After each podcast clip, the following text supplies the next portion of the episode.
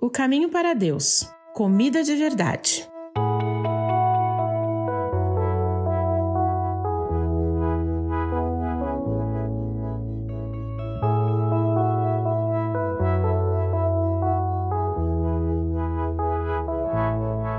Quantas vezes por dia você se alimenta? De três em três horas? Faz jejum intermitente?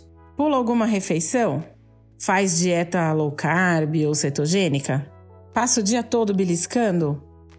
Bom, independente de qual seja o seu programa alimentar, em algum momento você vai ter que comer para nutrir o seu corpo e para ter energia para poder realizar suas tarefas diárias. Se você não tem fome e não se alimenta por dias seguidos, em algum momento essa máquina chamada corpo vai pifar.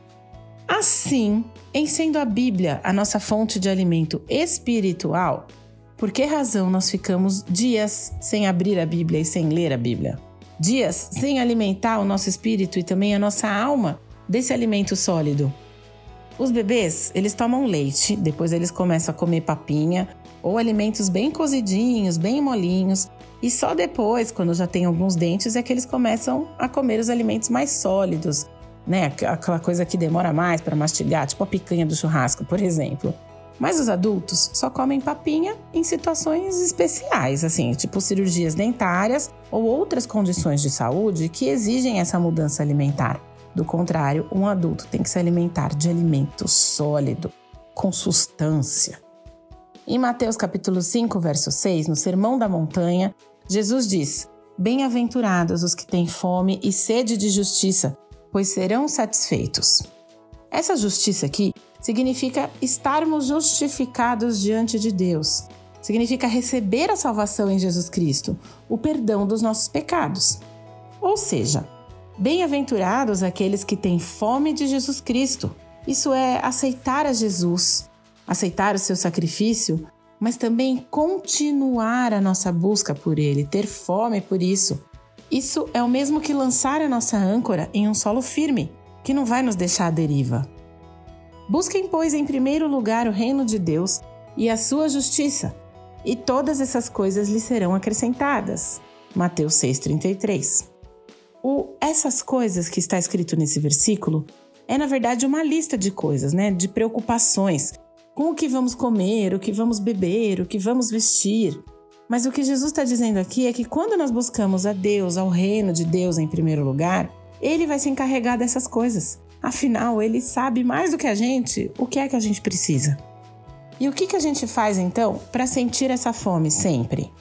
Sentindo fome, parece redundante, mas acontece que muitas vezes nós somos levados a acreditar que já temos tudo o que precisamos, porque já somos salvos, já temos a salvação. E com isso a gente pode deixar de buscar o alimento. Mas na verdade, nós sempre temos algo a aprender. Sempre podemos ter mais de Deus, conhecer mais a Deus.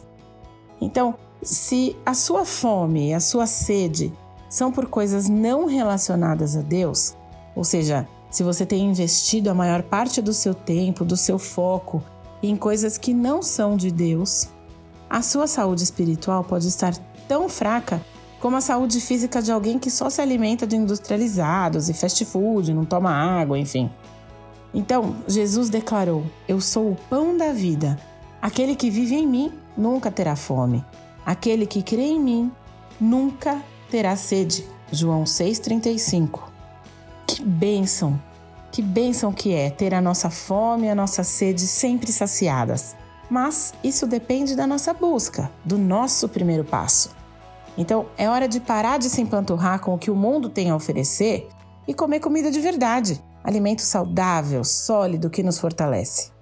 E se você não está sentindo essa fome de Deus, peça para que Ele abra o seu apetite espiritual.